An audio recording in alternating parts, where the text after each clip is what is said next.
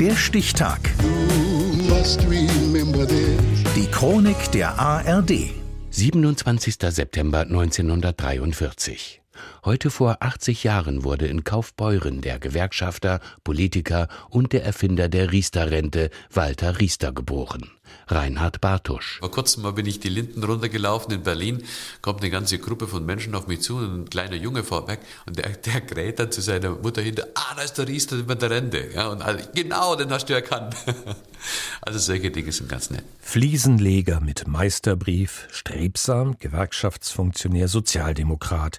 Von 1998 bis 2002 Bundesminister für Arbeit und Sozialordnung im rot-grünen Kabinett von Kanzler Gerhard Schröder.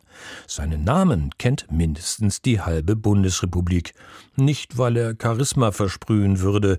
Walter Riester ist Namenspate des hierzulande mal mehr, mal weniger populären Altersvorsorgemodells, der Riester-Rente. Es reicht nicht aus für viele Menschen, den Lebensstandard im Alter abzusichern. Und deswegen ist ein zweiter Sparvorgang zwingend. Ich habe erstmals eine staatlich geförderte Sparen gemacht, das sich als Riester-Rente nennt.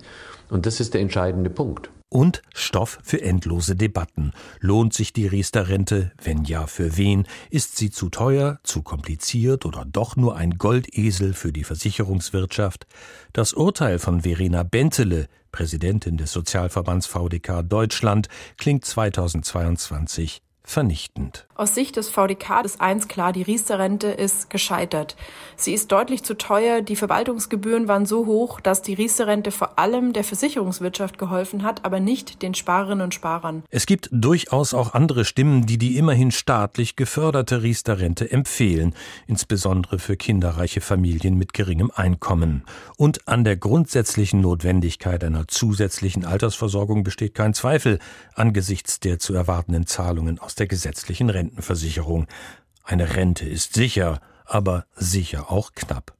Riesters Rente kommt 2002. Sein Ministeramt aber verliert er. Ich habe damals in dem persönlichen Gespräch mit Kanzler Schröder auch gesagt, natürlich, wenn du überzeugt bist, die Aufgliederung des Arbeitsministeriums zu machen, musst du es machen, du bist der Kanzler. Ich halte das für falsch. Vier Millionen Arbeitslose wiegen 2002 schwer in der rot-grünen Bilanz. Die Rede ist schon länger von Deutschland als dem kranken Mann Europas. Schröder entscheidet sich nach der knappen Wiederwahl für Wolfgang Clement als Superminister für Wirtschaft und Arbeit. Riester muss gehen. Tröstlich für ihn, auch in finanzieller Hinsicht, ist der nimmer endende Beratungs- und Aufklärungsbedarf in Sachen Riester-Rente, denn sie ist schon, sagen wir, ein bisschen zickig. Ich habe heute Anforderungen aus dem gesamten Bereich der Finanzwirtschaft, der Versicherungswirtschaft, von Verbänden, von Parteien aufzutreten und darüber zu sprechen, wie ich das in meinem Leben noch nicht gehabt habe.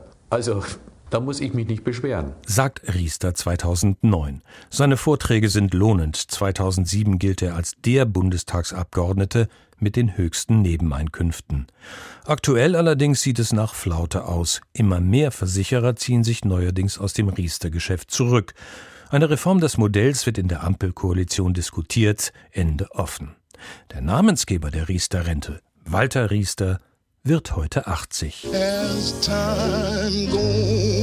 Der Stichtag. Die Chronik von ARD und Deutschlandfunk Kultur. Produziert von Radio Bremen.